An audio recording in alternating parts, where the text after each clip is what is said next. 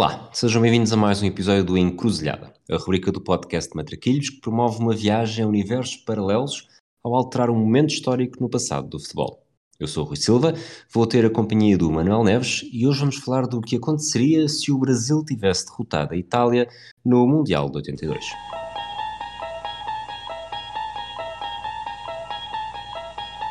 You unlock this door with the key of imagination. Beyond it is another dimension. A dimension of sound. A dimension of sight. A dimension of mind. Encruzilhada. Olá, Manel. Olá, Rui. Tudo bem? Tudo bem. Eu tenho aqui algumas informações que vou decidir partilhar. São rumores, não sei se podes confirmar que tu fizeste pesquisa para este episódio. Epá, eh, eu não quero defraudar ninguém, mas sim, não- li coisas para chegar a este episódio. Acho que as pessoas vão ficar com as expectativas demasiado em alta e devemos retirá-las já. Por outro lado, acabámos de, de perceber que eu li coisas, mas não ouvi coisas. E, portanto, há um flashback deste jogo que eu não sabia, porque eu não sou um ouvinte como devia ser do próprio podcast em que participo. Indefensável.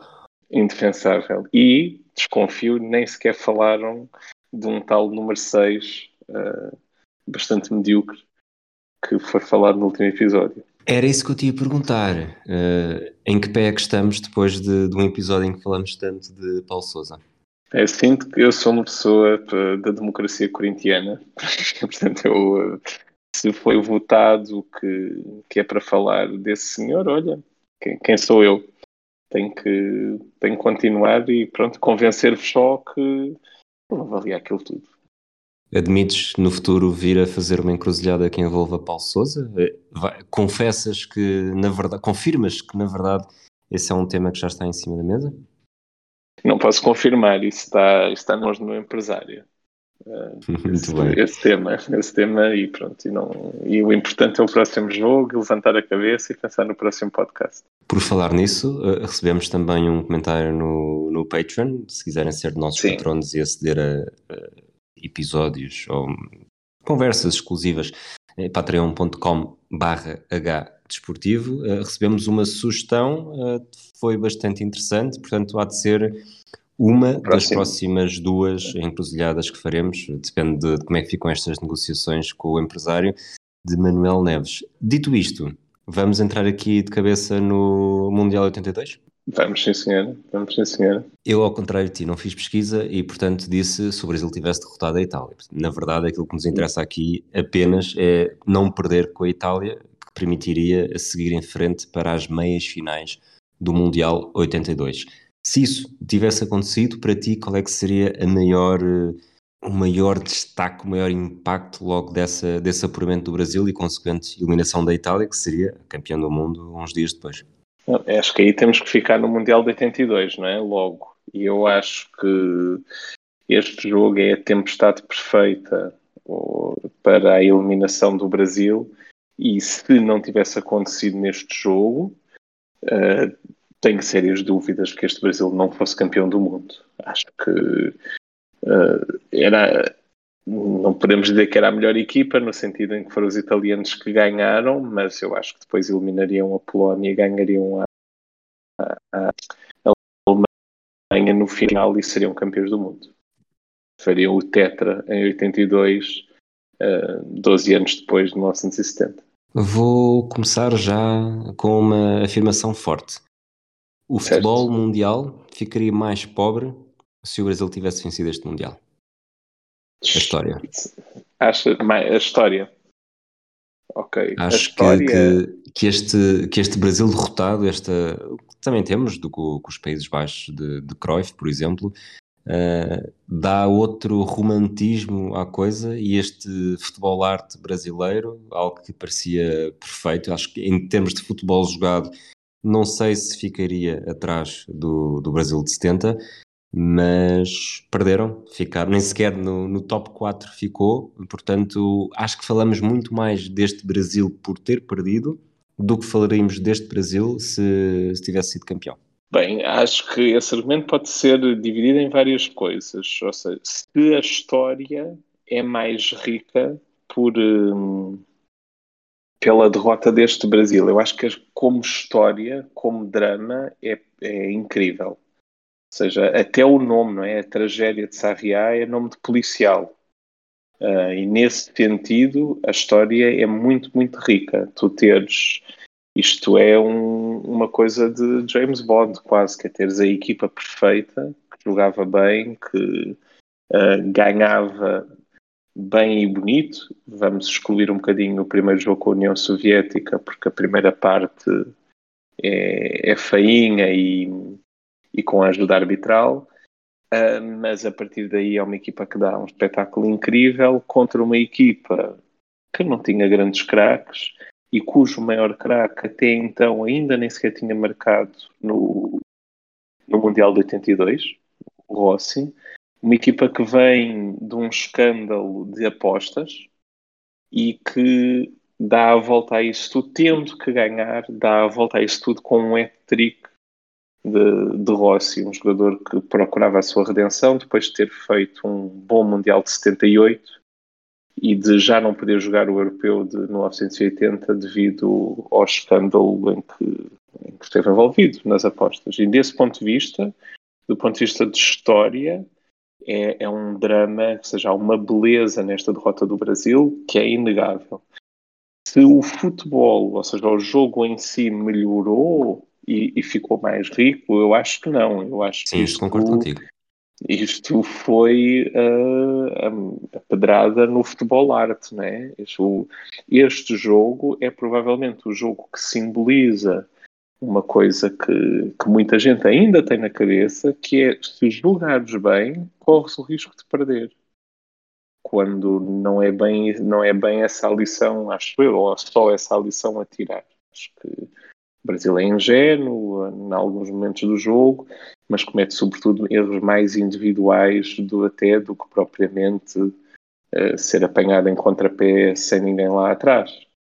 Um, mas como história, concordo contigo, acho que é uma afirmação forte, mas verdadeira. Eu acho que há uma beleza nestas derrotas uh, muito bonita e posso dizer já fazendo uso, já que estudei, né? já que estive a ler, já, já agora, né? aquele aluno que vai mostrar os seus apontamentos ao professor, desculpe lá, mas tenho aqui uma coisa que queria acrescentar. Um, há um, a propósito dessa frase de, de, da história ser rica e da, e da própria derrota ser bonita, uh, a Placar tem um texto, tem uma revista agora em junho só dedicada a este Brasil de 82, que eu tenho que agradecer ao João Gonçalves publicamente ter-me arranjado. E tem um texto lindíssimo que é O que será que sarriá, com, com o trocadilho com o que será que será do Chico Buarque, e que diz que acaba de uma maneira brilhante, que é a derrota que o Brasil não tem vergonha, nem nunca terá. E eu acho que isso, hum, e, isso, isso diz muito de como até para, como derrota foi uma derrota incrível e, e muito bonita até duas perguntas que era para ser uma, mas depois, entretanto, acho que isto pode fazer ainda melhor. São ambas com respostas complexas, portanto. Mostrando podemos... mais uma vez a nossa preparação extensa e, e, meticulosa para este podcast. Sabes que eu já gravei o Brasil de 82 para o Football of Fame e o flashback deste Itália-Brasil, portanto estou aqui munido de, de, grandes de várias armas. Mas vamos duas componentes. Primeira, do lado do Brasil. Isto são, vão ser respostas de temas complexos, portanto, depois até podemos ir a um tema de cada vez, mas fica já o, o tema uh, pendurado. Do lado do Brasil, como disseste, a morte do futebol arte. Achas que se este Brasil tivesse sido campeão, portanto, já Sim. definimos aqui que se o Brasil seguisse em frente seria campeão, portanto, seria aqui o, o quarto título mundial. O Brasil teria, por exemplo, o, o, Carlos Alberto Parreira naquele estilo em 94 e toda uma geração de treinadores como Scolari também em 2002 e eventualmente até podemos uh, debater aqui se mesmo se Portugal em 2004 teria Scolari e também aí teria havido não. aquela evolução. E do lado da Itália, uh, este Mundial é a fase final, que portanto, já tinham sido campeões em 34 e em 38. Este é o terceiro Mundial. Foi aqui que nasceu, uh, obviamente a Itália já tinha um estilo mais defensivo, mas foi aqui que nasceu em, toda a, em todo o seu esplendor, nem precisam de ganhar um jogo na fase de grupos para seguir em frente e ser campeões. Também aí a Itália poderia ter um ligeiro eh, desvio, porque chegariam à conclusão que nesta altura, perdendo contra este Brasil que estava exatamente no espectro oposto, não é suficiente jogar eh, a Fernando Santos para ganhar troféus. Sim, eu acho que tens então duas respostas. Primeiro os brasileiros. Eu acho que os brasileiros é, este jogo é um jogo que entrará sempre, que entrou completamente na psique do, dos brasileiros, que, que, moldou a maneira como eles viam o futebol e como caíram do pedestal uh, neste momento. Ou seja, o Brasil sempre foi a equipa do futebol arte e dos jogadores técnicos e, e com quinta e com passos rápidos, e este é o dia em que se põe isso em causa. E eu acho que a deriva, eu acho que não é imediata. Em 86 não é uma equipa tão, tão fechada, mas também é uma equipa que já não tem, eh, tem esta geração mais envelhecida e, e, eu acho que é uma geração ligeiramente mais pobre, apesar de muito bons jogadores. Uh, e é uma equipa mais. Uh, não é tão artística, apesar de muito boa. A partir de 1990 é notório, é absolutamente notório como os brasileiros, uh, e aqui para mostrar que eu ouço o podcast deste como os matraquilhos, o próprio Sérgio Vilarinho diz isso no Futebol of Fame do São Paulo, que há um complexo de, de inferioridade do Brasil. O Brasil vai para jogar o Itália 90 com três centrais e a jogar um futebol muito, muito defensivo e isso depois uh, é mantido em 1994, faz mais fases de qualificação e entra nessa era em que Portugal está, em que acredita piamente que se jogar bem é pior do que jogar mal e que deve ser, o futebol deve ser só defensivo e, e contra-atacar e apanhar as equipas em contrapé e não uh, dominar o jogo e, sobretudo, dominar o jogo com bola e com jogadores muito técnicos. Portanto, eu acho que o Brasil teria ganho 82.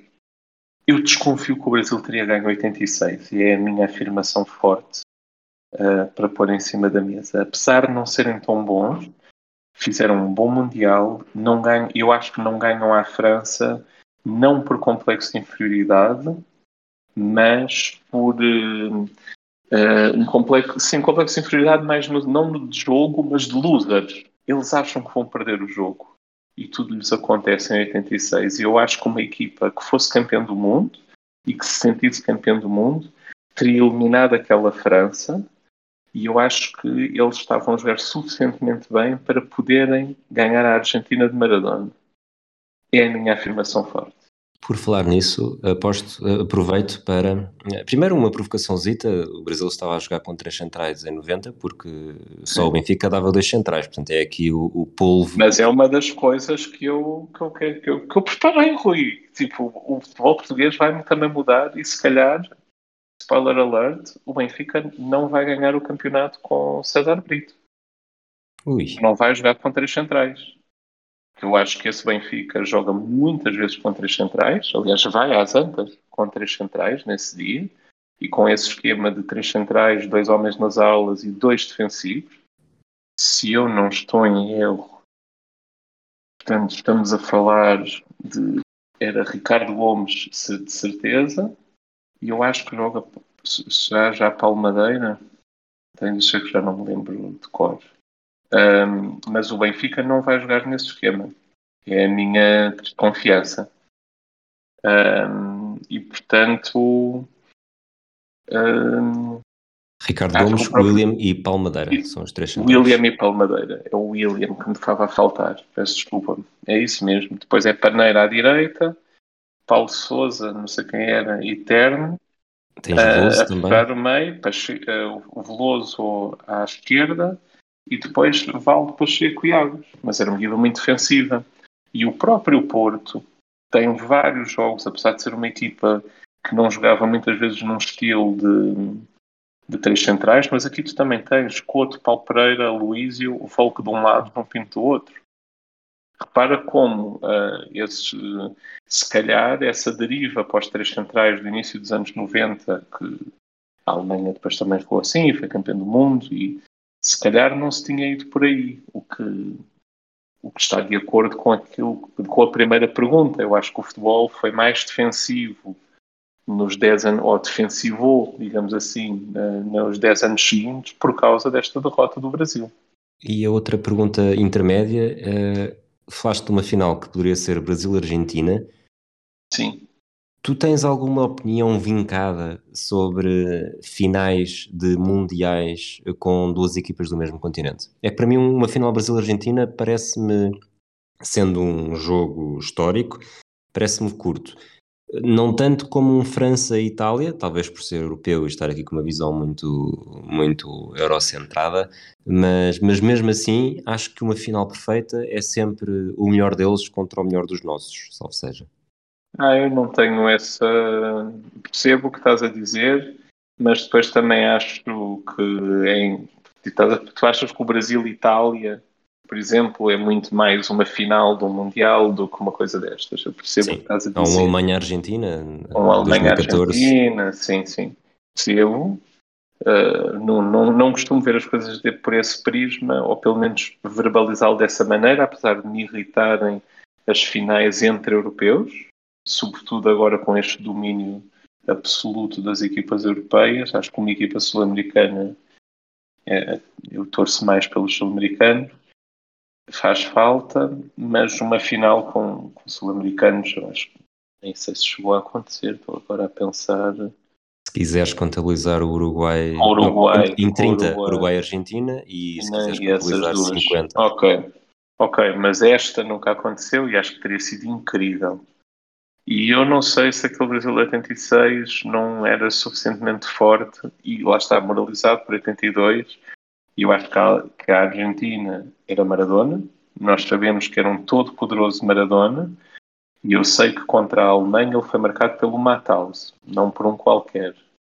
Mas se tivesse, se o Maradona tivesse feito a final com o Brasil que fez com a Alemanha, não sei se aquele Brasil não podia ser, não podia ser campeão do mundo. E eu acho, sobretudo, uh, portanto, eu acho que 82 marcou muito a psique daquela seleção.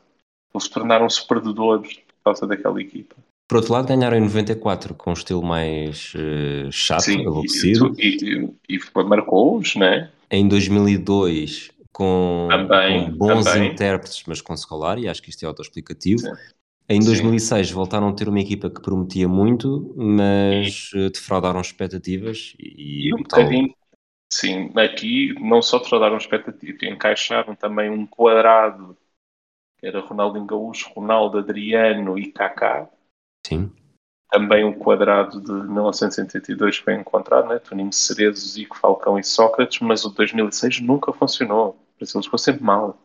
Isso era horrível. Sendo quadrados diferentes, não é? O quadrado de 82 é mais eh, recuado, por assim dizer, do que de 2006, sim, sim, sim. que inclui os dois avançados. Sim, sim, certo. Mas era um, o Brasil 2006 não deixa saudades absolutamente nenhumas. Foi um Brasil horrível. Não, Sim. não nada. Foi uma coisa. Ah, de facto, é uma derrota com a Holanda absolutamente sem história. E eu acho que provavelmente 1994 não vai acontecer. Desculpa, disseste derrota com a Holanda, estás a pensar em 2010. 2006 foi França. Ah, 2006 é França, pensando em 2010, desculpa. Essa, essa tem história, desculpa, tens razão, confundi com 2010 a eliminação. Um, essa tem história. O Zidane faz um jogo. É quando o Zidane começa a aparecer monstruosamente, já bem com a Espanha e depois com o Brasil, assustador. Né? Pelo menos foi a ideia com que eu fiquei. Sim, sim, sim. sim. Um, perdão, tenho que retirar isso não ter história. Eu acho que o Brasil em 94 não vai jogar da mesma maneira. Se calhar não é campeão do mundo se calhar o próprio pragmatismo de 2002, novamente uma equipa com três centrais, pá, assim de cor, era o único jogador do Brasil, era o guarda-redes, que era o Marcos. Depois era Cafu e Roberto Carlos. Era o, o Lúcio, é, Roque Júnior, Edmilson, Lúcio e Roque Júnior. E depois o Gilberto, não o Emerson, e depois é o Cleberson. Ele começa com o Juninho, né? E é quando mete os dois jogadores mais defensivos, o Cleberson e o Gilberto Silva, que fica melhor. É depois do jogo com a Bélgica, que ele substitui o Juninho com o Cleberson e o Brasil finalmente estanca a Bélgica e ele a partir daí acho que já vai com o Cleberson a titular para, para o jogo com a Inglaterra. E depois rival do Ronaldinho Gaúcho e o Ronaldo. Mas aí não foi por escolar, era porque tinham aqueles três da frente que eram incríveis. Sim. Agora, se calhar não vão ganhar 2002 e 94, não sei, 2002 coloco mais em questão porque tinham aqueles três. E tinham aqueles três numa grande fase. O Ronaldinho Gaúcho mais a aparecer, o Rivaldo em ponto de resultado. Ele faz um Mundial incrível, ele marca em todos os jogos até aos quartos de final. Que eu lembro-me disso ser discutido, portanto, de que com 1970 que ele só podia ser eh, comparado ao Jairzinho, estou a dizer bem? Sim, sim. E, e o Ronaldo está em modo regressar, ou seja, eh, vigar 98 e mostrar que, que ainda é um jogador de, de bola de e que de facto é. Um, mas eu, eu acho sobretudo que no efeito imediato a seleção brasileira não se ia transformar como se transformou. Não teria esse efeito imediato que teve. Apesar, e tem uma coisa muito dúbia, né, que é, eles ao mesmo tempo foram celebrados na mesma.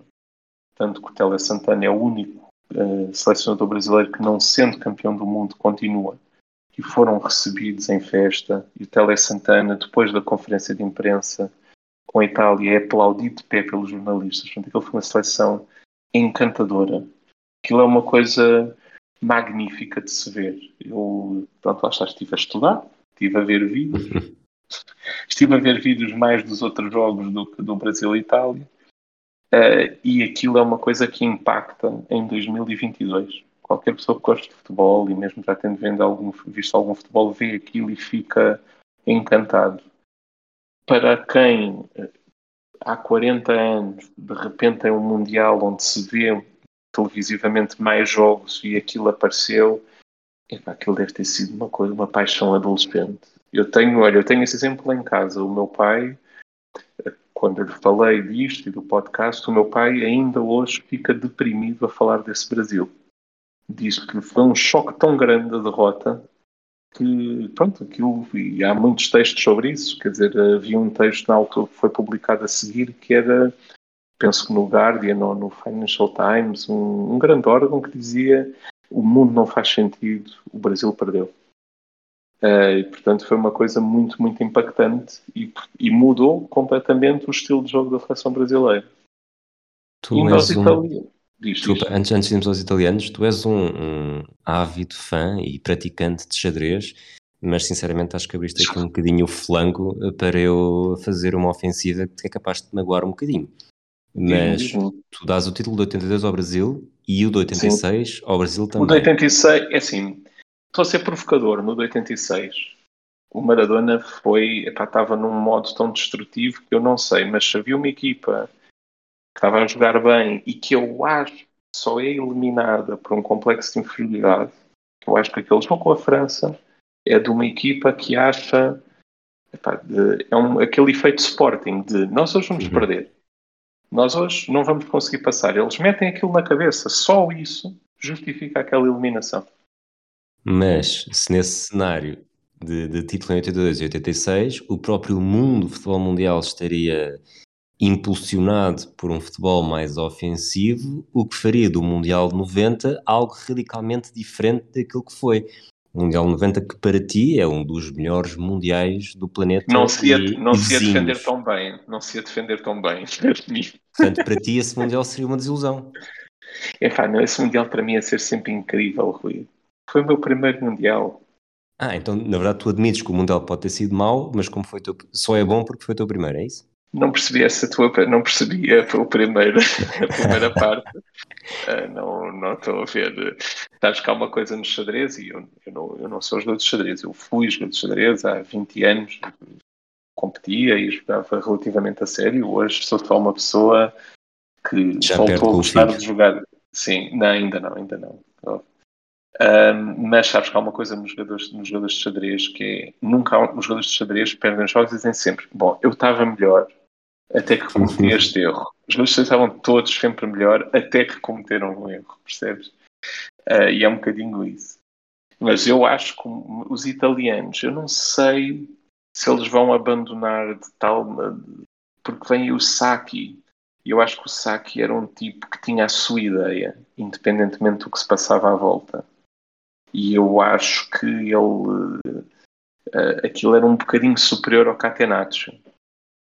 Percebes? Aquilo não era só o defender, aquilo era defender de outra maneira.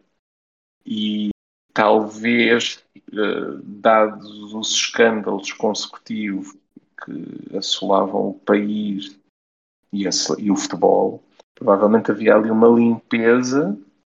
Admito que a seleção estivesse ali relativamente à deriva e procurasse outros jogadores, mas eu acho que o futebol italiano ia noutro rumo, que era de ir comprar estrangeiros, né? vinha aí o dinheiro, e acho que o Saki um, seria um bocadinho imune uh, a modas e a maneiras como se jogava.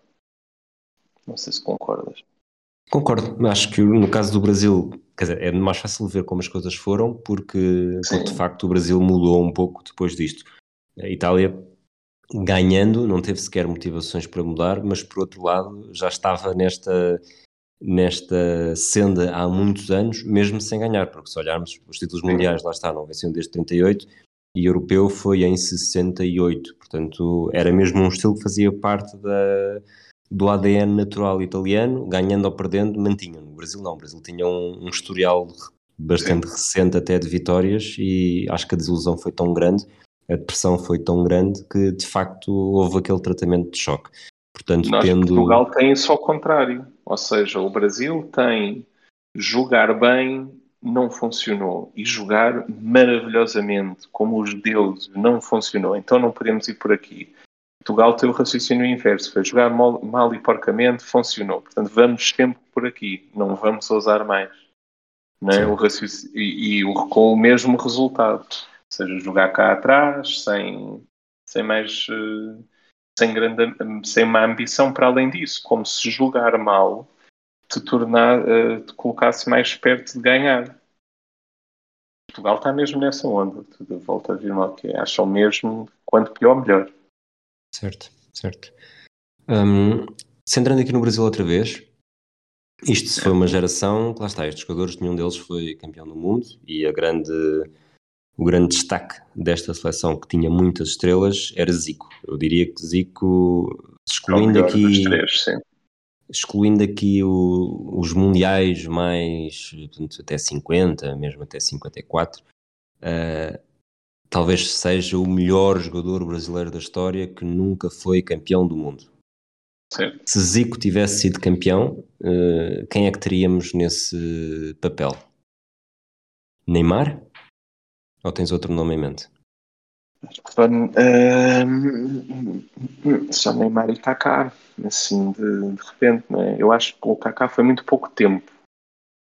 Foi muito pouco tempo um jogador de topo, mas foi um jogador de muito topo.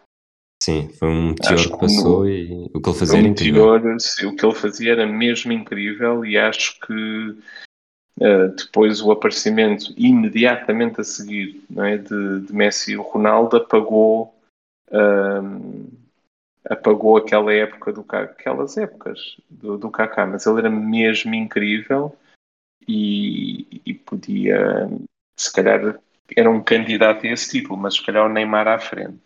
Eu estou aqui a ver o Kaká foi convocado para 2002, mas não jogou, é isso?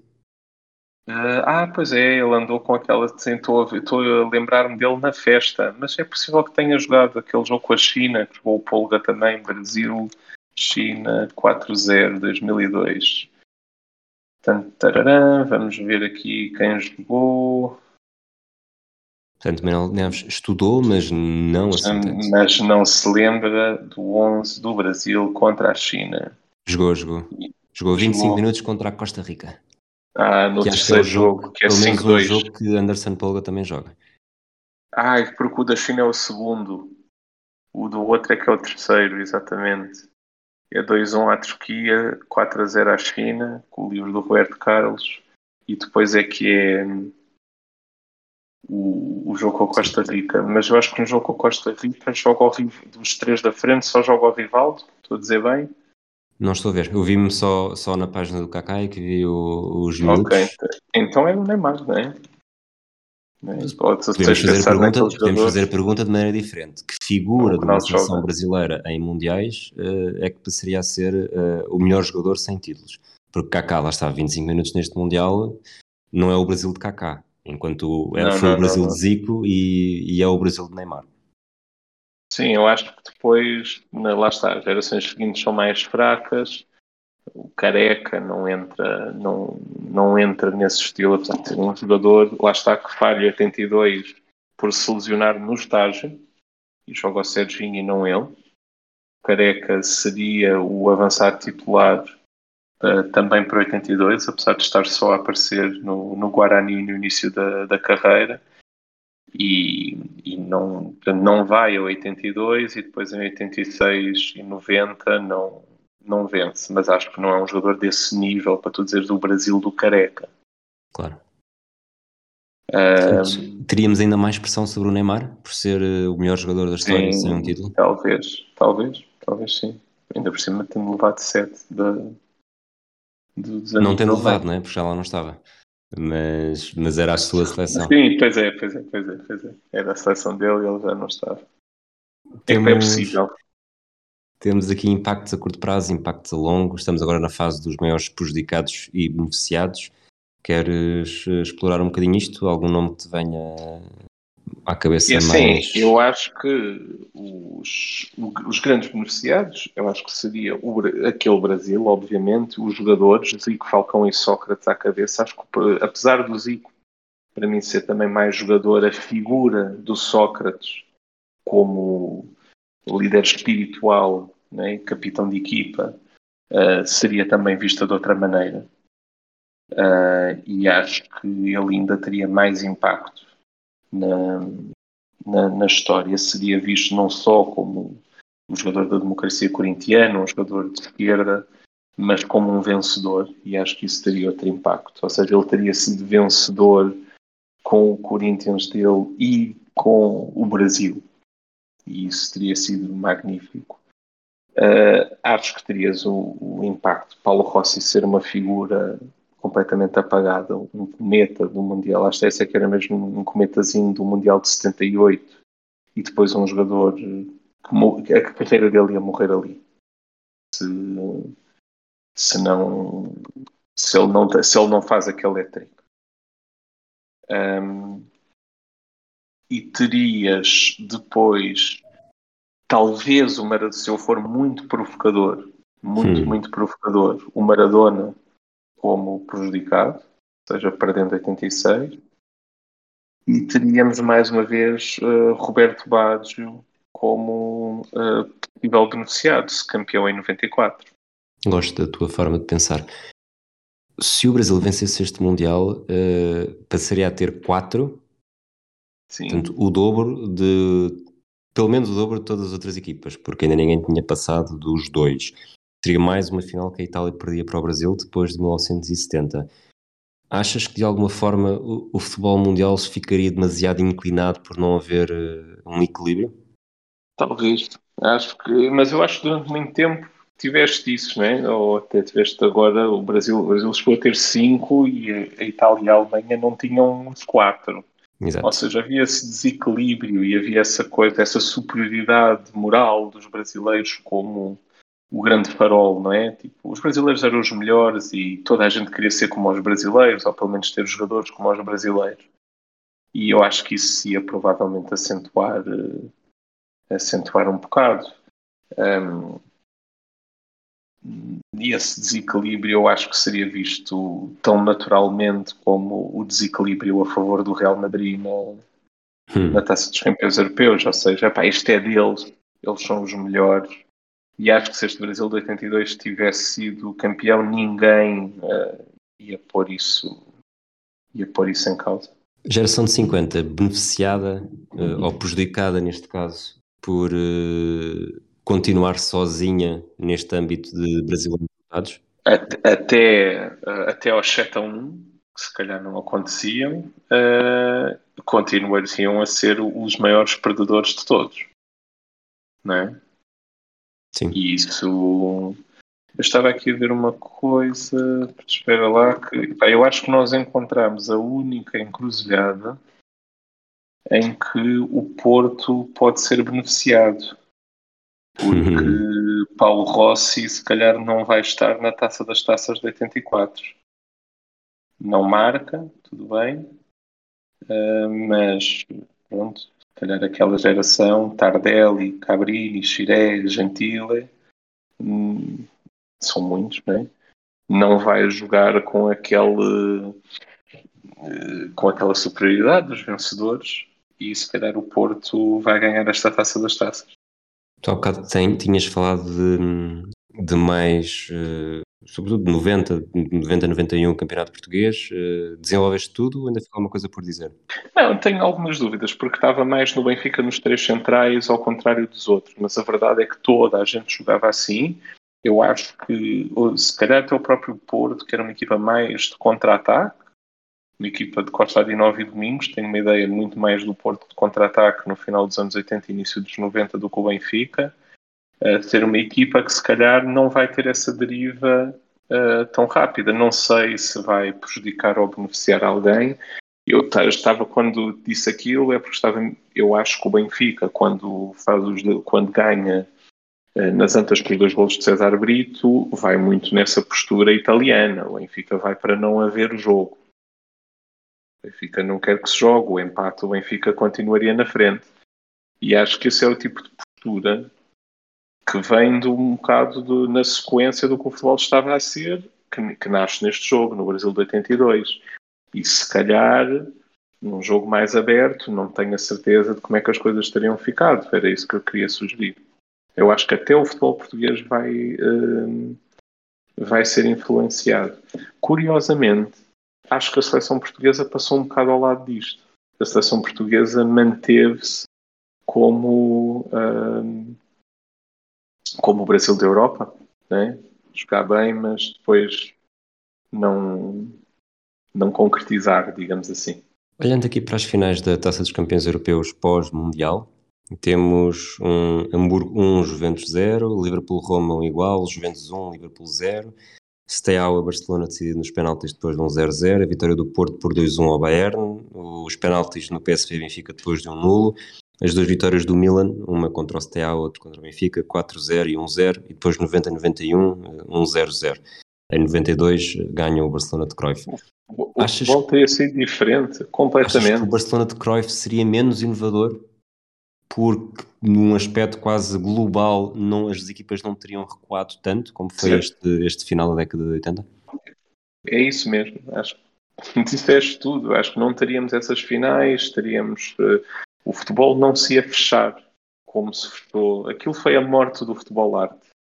E isso não foi uma coisa só simbólica e só bonita para se escrever em textos e falar-se em podcasts uh, de, sobre 40 anos depois. É foi uma coisa que efetivamente aconteceu. Ou seja, nós estamos a, temos que pensar num, num, num jogo global, que não era assim tão comum, e o que as pessoas viram, hoje em dia, tu se quiseres analisar futebol, podes ir estudar cantos do futebol indonésio, de certeza que há bases de dados disso. Hoje não, não é? Hoje o que estamos a falar, eh, antigamente não, não se via tudo, havia menos, e portanto as influências eram menos e as que existiam eram mais marcantes. E por isso eu acho que esta derrota foi uma coisa para toda a gente. Toda a gente passou a abordar o jogo muito mais à italiana do que à brasileira. Teria havido aquele domínio avassalador do. Há bocado já falaste dos estrangeiros no campeonato italiano mas há aquele dado que, que os árbitros italianos, lembro-me disto quando fiz o, o, flashback de 99, portanto 99, Manchester United Bayern Munique, que foi com o árbitro italiano, o Colina, porque o Colina não teve a oportunidade de arbitrar nenhuma final da taça, aqui já Liga dos Campeões, porque sempre. havia sempre pelo menos uma equipa italiana, três anos seguidas da Juventus nos anos anteriores, depois de três anos no Milan, uh, nos três anos anteriores a esses, uh, Sampdoria, portanto desde 90 a 91 que era sempre italianos além do, dos títulos do Milan anteriores. Achas que. Do mais, sim, ainda tens mais duas finais. É incrível, é? Tu nesses anos todos, portanto, de 88, 89 até 98, 99. Só há um ano que não é italiano. Só há um ano que não é italiano. Uh, eu acho que terias na mesma por outra, porque acho que depois aí apareceu o dinheiro. Eu acho que foi outra coisa. Né? Acho que aparece o Berlusconi, acho que aparecem os estrangeiros uh, e o futebol dá um salto por isso. Uh, e aparece o Saki. O Saki era um, era um treinador, aquele tipo de futebol era uma coisa inovadora. Esse Milan defendia de outra maneira e tinha jogadores que eram incríveis. E mesmo os próprios internacionais italianos, eu acho que a geração seguinte, as gerações mais perto dos anos 90, sobretudo quando há Franco Baresi, são melhores do que esta seleção de 82. Eu acho que esta seleção de 82 não é uma seleção de jogadores fenomenais. O Bruno Conte é capaz de ser aquele que mais. Eu vi, eu vi estes jogos todos sim, para. Sim, para está, eu vi os jogos todos para o flashback do Brasil e da Itália. Comecei por ver os da Itália e achei tudo muito fraquinho, mas sem perceber exatamente o que é que me esperava. A partir do momento em que se começa sim. a ver do Brasil, é, é, dia e noite. De facto, o é Bruno é Conte uh, foi aquele que me chamou mais a atenção. O Bruno Conte, e eu acho que o Rossi era um avançado esperto e, e com, ou seja, não avançado de topo, mas sem ser um avançado que me chamasse. Estaria no top muito... 5 dos italianos na década de 90? Acho que não. Pois é, isso é que se calhar não. Se calhar não, não é tu.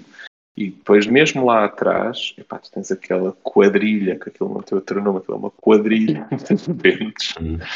E acho que no futuro, eu acho que o Baresi era um jogador de. Epá, eu, quando, quando eu penso nos melhores 11 de sempre, naquela figura, aquelas discussões eternas e que nunca se resolvem, mas eu não consigo pensar nos melhores centrais do mundo. A primeira coisa que me vem à cabeça é Franco Baresi. Acho aquilo tão diferente em tudo. Uh, acho que era um, mesmo um jogador de topo. Não é? Eu, quando veio agora ao Brasil de 82, eu vejo, vejo ali os jogadores que, que eu pensei foi, foi 40 anos depois, estes hoje jogariam. Estes tipos jogariam. Pá, tu vês o Zico a tocar na bola e o Zico ia ser um craque em 82, 92, 2002, o que quiserem. Ainda não em qualquer futebol. Basta ver como ele para a bola, basta ver como ele tabela, basta ver eh, a maneira como ele sai de uma marcação assassina do Gentile para fazer a assistência do gol do Sócrates contra, contra a Itália, um a um, é uma coisa de jogador fenomenal. Sim. E vejo e reconheço isso no Baresi a defender, mas não olho para esta equipe, para este 11 italiano e não, não, nada disso. Nada disso me vem à cabeça. E portanto, acho que essa geração de jogadores italianos que era melhor, bastante melhor, diria eu, é um termo polémico, mas eu acho que sim, com os estrangeiros que aí vinham e com os treinadores marcados pelo Saki, eu acho que na mesma terias aquelas grandes equipas, porque não foi só o investimento do Berlusconi, tiveste aquele investimento naquela Sampdoria, que vai buscar, por exemplo, o Tuning Cerezo, joga a, a, final também com o Barcelona antes de ir, e é campeão pela Sampdoria, antes de ir para o São Paulo, Tele Santana, justamente. Um, e tens eh, investimentos vários, ou seja, o próprio. Parmalat a Parmalat, então nos anos 90 é uma loucura, não é? A Juventus no início dos anos 90 vai buscar Thomas Hassler, vai buscar o Júlio César como central, tem o investimento interno de ir buscar o Baggio, ou seja, tens o Inter dos três alemães. Sousa, não esqueças de Paulo Sousa. Quem? o jogador Rui. que começou a carreira no Repesenses de Viseu. Tá, deixa, acho que é, foi a emissão de, cortou. Enfim. Aí estás no analógico. É, exatamente, exatamente.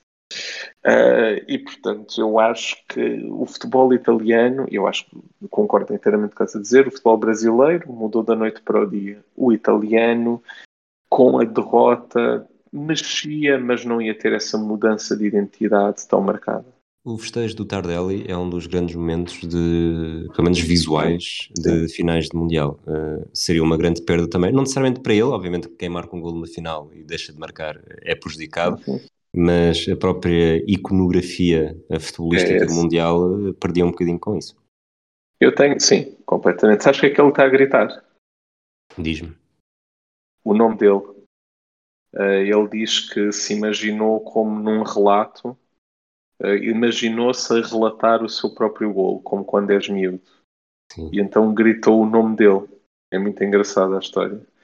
Eu acho que o Mundial de 82 tem uma coisa, esteticamente é um Mundial lindíssimo. Tens N escândalos relacionados com o Mundial de 82, desde o sorteio, desde as arbitragens na primeira fase. O Alemanha-Áustria. O Alema... Tens o Alemanha-Áustria, tens... Schumacher. Batista Schumacher, tens um gol anulado uh, por uma pessoa que vem da bancada. É gol é penalti? Uh, acho que é penalti. Ou não? Não sei. Acho, acho mas, é, um gol, é um gol, é um gol, é um gol. Tens uma invasão diplomática. tens uma invasão impulmar, portanto, é tudo uma coisa uh, pronto, um bocadinho maluca, né? Mas ainda assim, é pá, como primeiro um dos mundiais, pá, os equipamentos são lindos, as equipas serem 24 equipas, teres equipas, uh, mais equipas de fora, tens grandes jogadores, grandes seleções, tens histórias, uh, tens um monte de histórias à volta do Mundial, uh, tens estádios que são míticos, a própria uh, imagem, ou seja, televisiva, os, uh, o lettering, uh, tudo aquilo é bonito, tudo aquilo é diferente, é inovador e, e não é só uma coisa nostálgica, é, aquilo é, é muito engraçado o que representa, mas e consegue isso, é o poder dos mundiais, apesar de tudo o que está para trás, não é? daquilo que falámos. O sorteio foi repetido, ou seja, o sorteio foi mal feito e depois foi tudo cozinhado para aquilo dar uh, Brasil, Espanha, uh, uh, Argentina como campeão do mundo e, e, e os alemães. E, e, não foi assim. Mais alguma coisa tenha ficado por dizer? Não sei, não sei. Não, não estou assim. Eu Quer dizer, confesso à, partida, que fiquei... à partida fica sempre coisas, ficam sempre coisas por dizer, mas É, alguma que é- queiras muito dizer. Não, não tenho assim. Eu acho que quando nós falámos disto, e eh, eu fi- fiz uma coisa muito má, que foi o que tive a eu, eu vi mais coisas do Brasil de 82, sobretudo do Brasil, do que propriamente pensei na- no que é que isto marcou e no que é que poderia ter mudado. E eu acho que nós acabamos por falar de uma coisa que é muito genérica, que é o futebol não se ia fechar. Eu acho que essa é assim, numa frase, acho que o futebol ia ser mais ofensivo sem esta derrota. E isso é, é um- uma afirmação que é muito vasta, é muito difícil eu dizer-te que finais é que mudariam, que, que quantidade de eliminatórias é que foram abordadas por equipas de uma maneira eh, defensiva que afinal não o seriam e que tipo de jogadores é que teriam oportunidades e que afinal não tiveram. Uma coisa, a, a carreira daqueles três achas que era diferente? Ou seja, depois tiveste Zico no Udinese, Falcão na Roma, já estava, ah, e Sócrates na Fiorentina. Achas que teriam ido para outras equipas? Eu acho que não, porque Zico foi, fez o Mundial que fez e acho que se- ser campeão ou não, não não influenciaria grande coisa. Eu acho que ele muito possivelmente poderia ter jogado onde quisesse e, e é estranho que nunca tenha passado, ou que tenha passado para a Udinese, mas, mas não vejo como ser campeão em vez de uma Udinese vai para um Barcelona ou vai para um Por exemplo, eu acho que se não sei se tivesse sido campeão, se o Barcelona não teria perdido a cabeça, se calhar em vez de Maradona. Talvez. Eh, percebo o que dizes. Faz algum sentido, sim. Mas, mas é- também acho que é, isso a acontecer seria claramente só pela imagem, porque Sim, é, sim, mas- em campo, não é? O, aqueles dois Sim. jogos extra não, fariam, não deveriam ter feito diferença nenhuma. Mas eu acho que eu acho que havia já o efeito Maradona, não é? Falava-se do Maradona mesmo como uma coisa do outro mundo. Ah, mas acho que naquele tempo lá está com o que se em- eu acho que as decisões em futebol ainda hoje não são muito racionais. Naquele, naquela altura ainda menos. E acho que o impacto de tu seres um vencedor ou não ainda era maior e talvez ah, uma, eu vejo muito mais facilmente um Barcelona a perder a cabeça assim do que pô, porque era um campeão do mundo. Não sei se aconteceria ou não. Mas, pois, dizer, que- dizer que se contrata um campeão do mundo, de facto, é assim, É. para a Itália e para, para a RFA não fez grande diferença, porque também são equipas, eh, jogadores de equipas mais estáveis. Sim. Acho que é sempre Sim. mais fácil brasileiros e argentinos darem o salto desta forma, neste Certo. período que estamos a falar, do que, do que ao contrário. Mas, mas percebo o que dizes. Mas acho que a aura de Maradona já vinha, já vinha de trás. Eh, não sei até que ponto é que ser campeão seria suficiente para, para decidir em Zico em vez de, de Maradona. Obviamente poderia acontecer outra equipa qualquer, eh, mesmo, mesmo as equipas italianas, por acaso, se este Zico tivesse liderado o Brasil contra a Itália, não sei se as equipas italianas que têm um historial de terem presidentes que não gostam muito de jogadores, eh, pelo menos sul-coreanos, que lhes marcam em fases finais. Portanto, não sei de que forma é que isso, na verdade, até poderia afetar um bocadinho mais. Se calhar, talvez, talvez tivesse razão, mas hum, é, para mim sempre foi um bocadinho estranho, lá está, ele ter ido para a Udinese e não para, para uma equipa maior, mas depois também é o Nápoles que vai buscar o Maradona e não é a Juventus. É, pronto, também o Nápoles que tinha acabado de lutar para não descer, não é? Sim, sim, sim.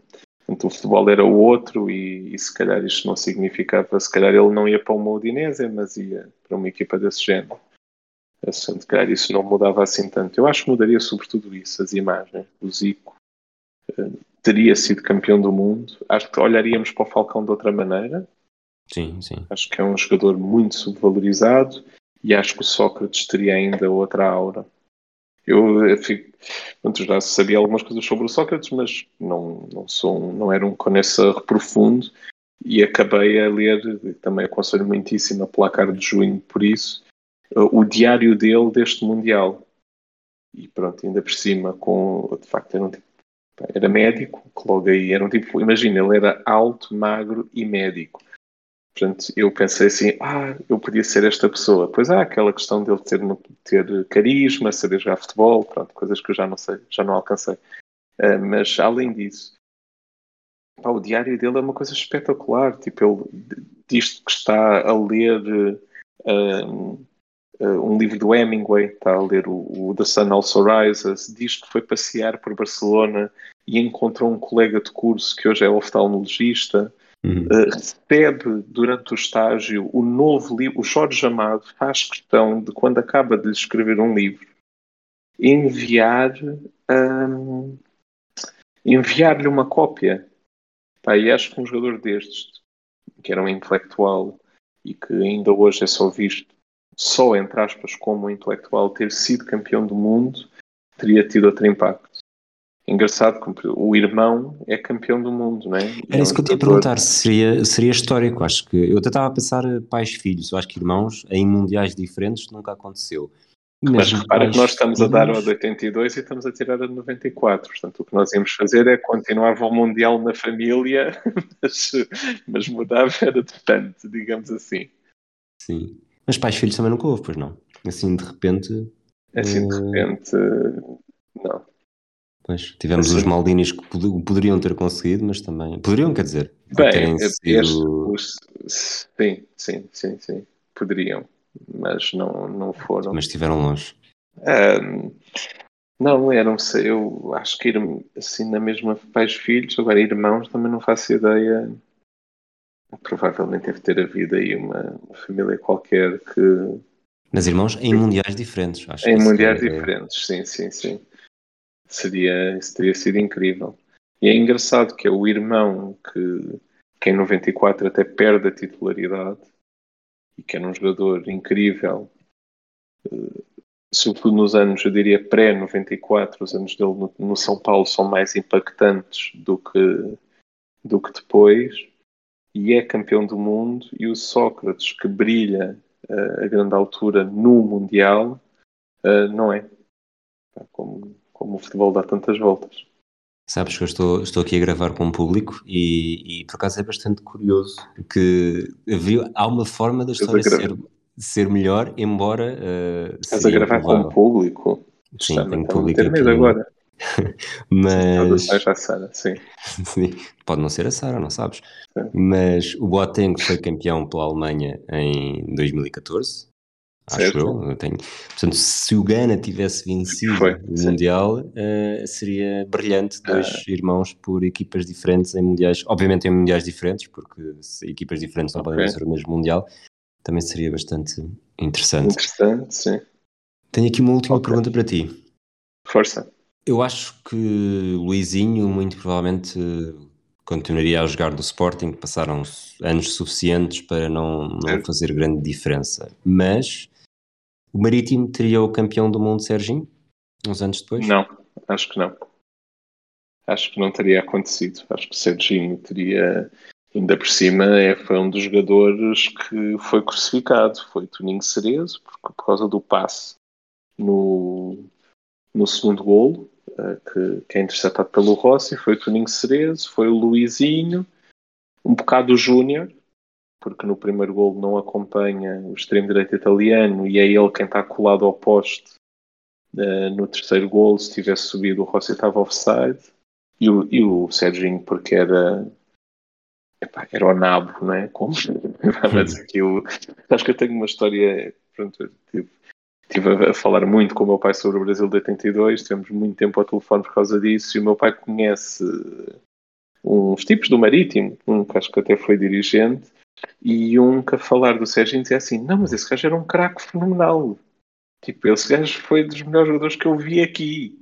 Ou seja, de facto é tudo uma questão de perspectiva. Eu suponho que é mais fácil no plantel do Marítimo do que perto de Vigo, Sócrates e Falcão.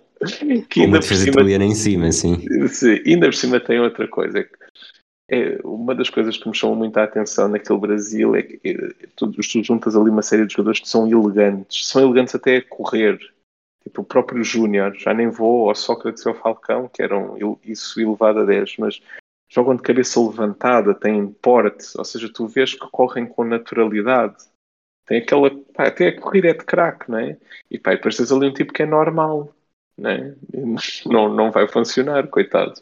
E é muito engraçada a história, eu isso não sabia, de, porque eu sempre ouvi falar do Serginho, uma das coisas que estava sempre na minha cabeça é pá, que azar o careca ter feito aquele Mundial em 86 já estar pronto e não ter estado pronto para este Mundial. Não sabia que ele tinha sido uh, selecionado e que se tinha lesionado há tão pouco tempo do Mundial.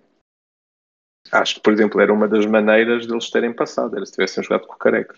Última pergunta, e esta é mesmo, é mesmo a última, a não ser que digas alguma coisa que me faça lembrar outra. Tu, eu acredito que também seguisses uh, atentamente os mundialitos de futebol de praia na Figueira da Foz. Júnior era a grande figura daquele Brasil. Uh, quando vias aquele Júnior a jogar, sabias que aquele Júnior tinha sido uma das figuras do Mundial 82? Sabia, por causa do meu pai, mais uma vez. Naquela tua pergunta de no que é que este jogo te marcou, eu aqui é indiretamente. O meu pai, por causa do Brasil de 82, sofreu imenso com aquilo e torceu incessantemente pelos brasileiros. Eu acho que hoje já não, desde escolar e que, pronto, desde se tornar uma seleção sem carisma. Eu acho que para aí desde 2010 que já não. Em 2006 com aqueles caracos todos e em 2002 tenho a certeza uh, sofria com aquilo e então uh, contou-me assim que esse Júnior apareceu e eu vi esses mundialitos ele explicou-me logo e uh, irritado. Foi aí que eu disse: Este gajo foi o gajo que não subiu no, uhum. no golo. Foi a, a, a, primeira coisa que eu soube sobre o Júnior foi: Este gajo não subiu no terceiro gol do Rossi.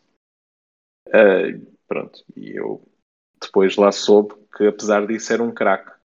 E o que teria mudado, uh, acho que provavelmente o Mundial 94, que eu tenho uma fotografia toda a minha família a ver isso numas férias em Espinho, uh, provavelmente o meu pai não teria sofrido tanto, ou seja, que ele estava muito embebido ainda do jogo de 82 e tenho muito essa memória dele ver esse jogo a sofrer.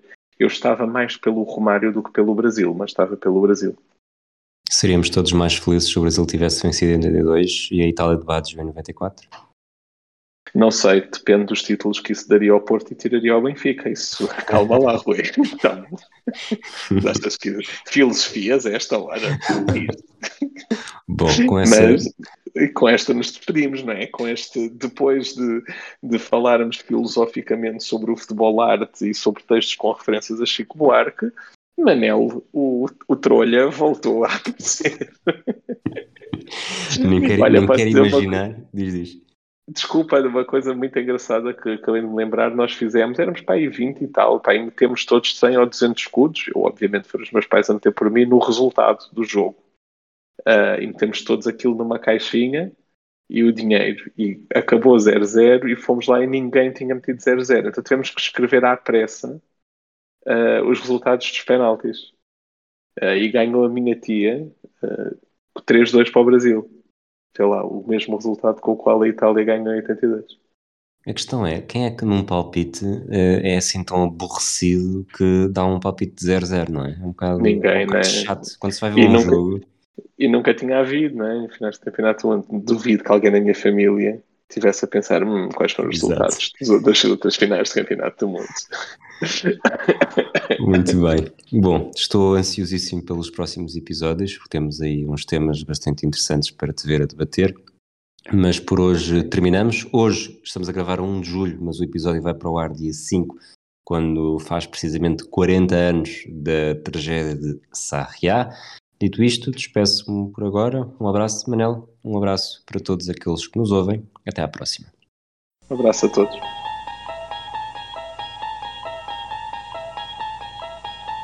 You unlock this door with the key of imagination. Beyond it is another dimension. A dimension of sound. A dimension of sight. A dimension of mind. Encruzilhada.